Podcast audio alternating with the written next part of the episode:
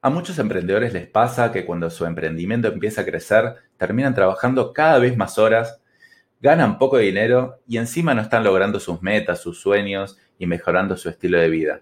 ¿Te sientes identificado con esto? Esta es la segunda parte de la saga. Para ser rentable tienes que trabajar cuatro horas por día.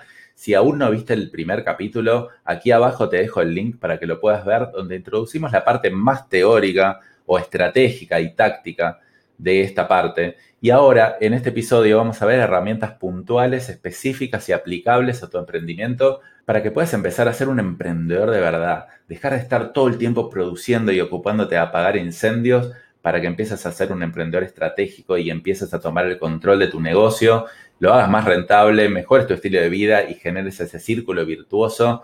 Así que bueno, empezamos. Mi nombre es Daniel Pressman, soy economista, emprendedor y empresario y creé Estilo Rentable para ayudar a emprendedores y dueños de pymes a ser más rentables y a mejorar su estilo de vida. Y bueno, ahora vamos a empezar con las herramientas prácticas para que puedas aplicar a tu negocio y empieces a ganar tiempo y a ser un emprendedor más estratégico. Y la primera es define tus objetivos SMART. Vamos a hablar de objetivos SMART específicamente para lograr lo que hablamos en el episodio anterior de tener tu jornada laboral de cuatro horas para la parte operativa de tu negocio y las otras cuatro horas que las puedas usar para algo más estratégico. Entonces, un objetivo SMART básicamente es un objetivo que tiene que ser específico, medible y alcanzable y además tener una fecha límite. Lo quiero lograr en tanto tiempo, no es en cualquier momento. Entonces, por ejemplo, yo no puedo decir, bueno, quisiera pasar más tiempo con mi familia o disfrutar más de la vida. Eso es muy vago, no es medible, no tiene fecha límite, no tiene nada. Yo tengo que ser específico. Eh, es decir, el sueño es ese, pero ahora cuando lo tengo que bajar a un objetivo es, ok, quiero para el 30 de septiembre de 2021 trabajar como máximo 20 horas por semana en la parte operativa de mi negocio que implica las áreas de atención al cliente, producción, etcétera, etcétera. Entonces, esa es la parte de ser específico, muy, muy concreto, con una fecha límite. Mi recomendación en, esta parte de ser específico, lo que más te recomiendo es definir cuáles son las tareas que implican para ti trabajo operativo.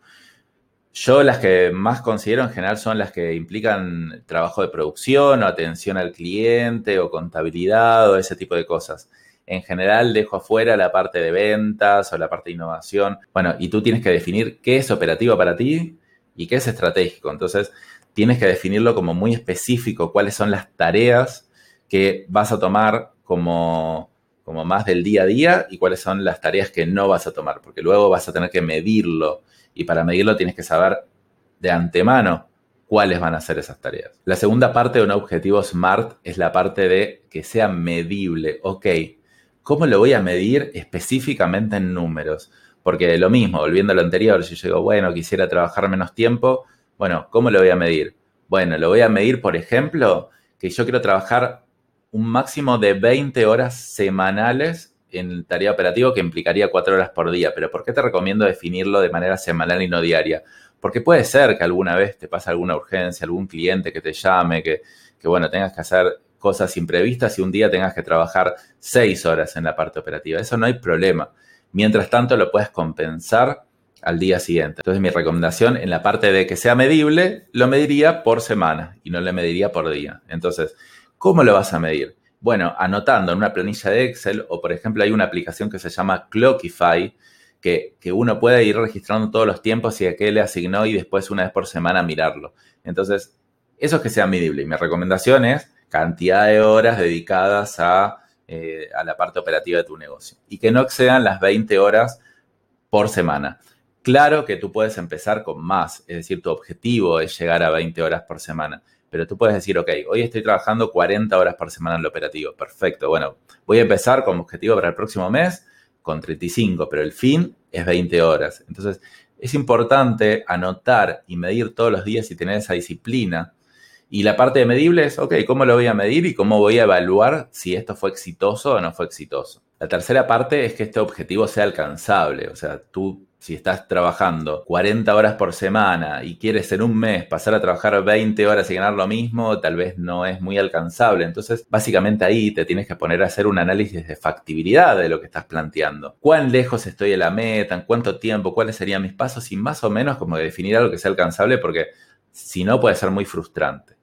Entonces, ¿cuánto tiempo me puede llevar? Y, es lógico que plantee 20 horas o en principio no, es demasiado poco, tal vez tengo que plantear un poco más. Asegúrate de que sea exigente, pero también alcanzable, porque si no va a ser una frustración. Entonces ahora viene la parte de que sea relevante el objetivo, es decir, ¿realmente es importante para ti o es lo más importante para ti esto? Simplemente defínelo, porque este es un proyecto que lo vas a tener que continuar por seis meses, por un año y todo, y va a tener que ser como prioridad, top of mind, número uno en tu cabeza durante un montón de tiempo. Entonces pregúntate, ¿es relevante o es el proyecto más relevante que yo quiero atacar hoy? Y bueno, si defines que sí, comprométete por el tiempo que implique llevarlo a cabo. Próximo paso, entonces, es fecha límite. ¿Cuál es una fecha límite razonable? Yo creo que si tú estás trabajando como operativo en tu negocio 40 horas por semana, es razonable plantearlo en un año, en un periodo de un año. Si estás un poco más evolucionado, pueden ser seis meses. Pero bueno, más o menos para entender, porque ese es un proceso largo y como es un proceso largo también hay que estar como monitoreándolo todo el tiempo, porque es muy fácil desviarse en proyectos tan largos.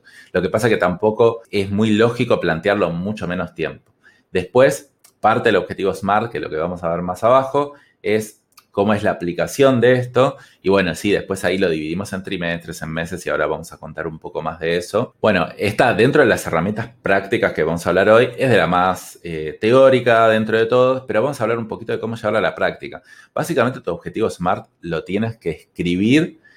Mi recomendación es imprimirlo. Sé que estamos en la, época digital y bueno, no es costumbre imprimirlo, pero imprímelo, pégate un cartel. Yo lo que hacía eh, en mi oficina era, me pegaba un cartel y me lo firmaba, como diciendo, me comprometo a mí mismo. Y todo el mundo podía, que entraba a mi oficina, podía ver ese compromiso conmigo mismo. Entonces, yo lo tenía ahí presente todo el tiempo. Si no es una hoja impresa, léetelo todas las mañanas. Yo actualmente estoy haciendo una rutina que ya la llevo hace 60 días de deporte, eh, meditación y leer un mantra todas las mañanas, absolutamente todos los días para mantenerme enfocado, porque si tú esto simplemente lo escribes y después lo tienes olvidado, lo tienes un archivo guardado en el fondo de tu computadora, es probable que no lo tengas tan presente en tu día a día y por lo tanto no logres tu objetivo. Entonces este es el primer paso para luego llevar a la práctica esto en de diferentes formas que vamos a ver acá más adelante. Te cuento que aquí abajo en la descripción te voy a dejar una planilla para que tú puedas diagramar tu pasaje de trabajar 8 horas por día, 4 horas por día en la parte operativa y, lo puedes planificar en una planilla de Excel que la diseñé yo, que es la que es muy parecida a la que uso yo personalmente y te puede servir para no inventarte las cosas desde cero. Así que si te sirve, puedes descargarte la planilla aquí debajo. Bueno, ok, y supongamos que el objetivo SMART es anual. Es bastante clásico definir un objetivo de acá a un año, pero después eso tiene que tener bajadas. Tiene que tener básicamente bajadas trimestrales, mensuales, semanales y diarias. Yo probé un montón de métodos, un montón de formas y ahora les voy a contar un poco en la práctica qué es lo que me resultó más efectivo. Por ejemplo, empezamos por la bajada trimestral. La bajada trimestral tiene que tener una meta, obviamente, como uno tiene un objetivo anual, uno tiene que tener el objetivo trimestral. Imagínense que en este caso el objetivo trimestral es trabajar 40 horas por mes este trimestre en innovación. 40 horas por mes creo que da 2 horas por día. Fíjense que como que todavía no estamos siendo tan exigentes. Entonces, ok, el objetivo del trimestre es, durante el trimestre serían 40 horas por mes, o sea, 120 horas durante todo el trimestre en eh, temas de innovación. Imagínense que una parte de su innovación es hacer una estrategia activa de captación de clientes. Entonces, ahora bajo los indicadores. ¿Cuáles son los indicadores? ¿Cómo lo voy a medir este trimestre? Y lo voy a medir horas dedicadas a innovación, tiene que ser 120. Y después voy a bajar a los seguimientos semanales y todo eso para ir monitoreando eso, ¿no? Y después puedo plantear conseguir 10 nuevos prospectos. Entonces esos van a ser mis dos indicadores. Recuerda que esto es solo un ejemplo. Tú puedes poner los indicadores que quieras, pero es un ejemplo bastante clásico. Es, ok, horas dedicadas a innovación, X cantidad de horas, Prospectos nuevos este trimestre, 10. Bueno, entonces, ahora viene el lema de este trimestre. Es como el mensaje, es como lo motivacional. Y acá puse un ejemplo que es hasta las 10 a.m. no atiendo a nadie. Bueno, ese es mi lema. Esa, esa, es como que la frase que me vas a recordar cuál es el enfoque. Y eso básicamente dirige a que yo haga proceso de innovación bien temprano en la mañana. Entonces, hasta las 10 a.m. no atiendo a nadie, hasta las 10 a.m. no atiendo a nadie, hasta las 10 a.m. no atiendo a nadie. Cuantas más veces lo repitas, más adentro se te va a, a grabar en tu cabeza. Entonces, una vez que tienes el objetivo, los indicadores y el lema del trimestre, pasas a diagramar los proyectos del trimestre. Entonces los proyectos del trimestre son una bajada como más específica, ¿ok? ¿Cuáles son las tareas que tengo que hacer o, o, proyectos como un poquito más chicos para que yo pueda tener un poquito más de control? Entonces, acá pongo tres ejemplos. Comunicación a clientes del horario. Bueno, lo primero que tengo que hacer es avisarle a todos los clientes que a partir de ahora, antes de las 10 de la mañana, me pueden escribir todo lo que quieran, pero es posible que yo no les pueda contestar, que se queden tranquilos, que yo a las 10 de la mañana prendo el celular y lo primero que hago es contestar todos los mensajes. Entonces, eso es un proyecto. Es una bajada más a tierra. Después, segundo proyecto, investigar metodologías de venta. Ok, ¿cómo voy a conseguir esos 10 eh, prospectos? Lo primero que tengo que hacer es investigar canales de ventas posibles. Ok, un proyecto más. Y bueno, y el tercer proyecto es finalmente obtener los 10 prospectos mensuales. Dentro de esos proyectos, obviamente, hay tareas más específicas, pero bueno, este es un ejemplo de una planificación trimestral. Y en mi experiencia, la planificación trimestral es de las más importantes de todos. Porque cuando uno tiene un objetivo un año, es muy largo, muy difuso, se le hace como un chicle. En cambio, un trimestre es una medida de tiempo un poco más controlable. Es más probable que yo me mantenga enfocado, no haya demasiados cambios de rumbo. Y bueno, después en el próximo trimestre puedo plantear algunos cambios de rumbo.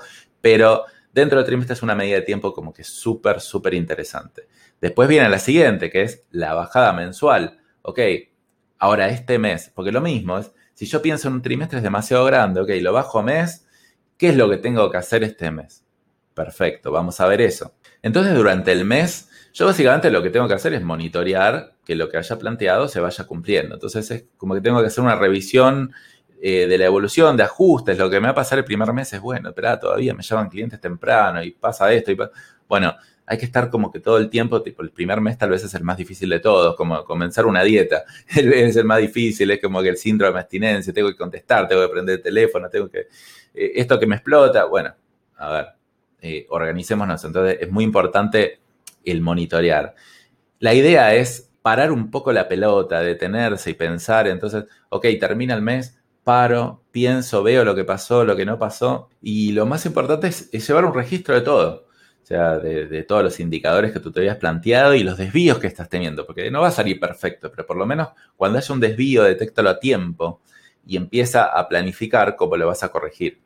Y después está la bajada semanal, que a mí esta me encanta también porque es la única que te mantiene súper enfocado. Es decir, muchas veces uno revisa sus objetivos de manera mensual y la verdad que una vez que ya se desvió, pasó demasiado tiempo ese desvío. Hacerlo de manera semanal te mantiene en foco entonces, todas las semanas tengo que repasar mis indicadores, ver, ponerme, hacerme cargo de lo que, de lo que planteé. Y en la semanal el concepto que a mí más me gusta es el entender qué objetivos tenía para la semana pasada, qué hice bien, qué tengo para mejorar y qué voy a hacer la próxima semana.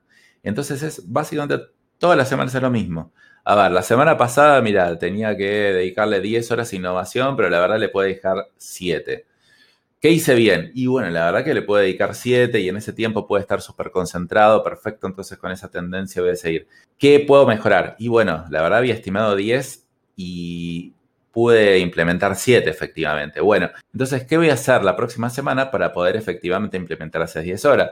Ah, bueno, por ejemplo, tenía estas tres tareas que todavía me siguen molestando. Bueno, ok, le voy a dedicar un día entero a sacarme de encima esas tareas y a partir de ahí 10 horas por semana a innovación. Y por último es la bajada diaria, que básicamente es mantenerte enfocado, es decir, ok, repite ese mantra, eso que tenías escrito, ese lema del trimestre, repítelo todas las mañanas haz una planificación de tu día para que no te agarren cosas de sorpresa y básicamente eso, y espera a, la semanal para hacer el seguimiento. Entonces, con todo esto, tú es como que estás obligado a no desenfocarte y a seguir tu objetivo, porque tienes monitoreos de distintos tipos, en distintos periodos de tiempo. Entonces, ok, va pasando el mes, monitoreo qué pasó. Después en el trimestre hago, una evaluación un poquito más general.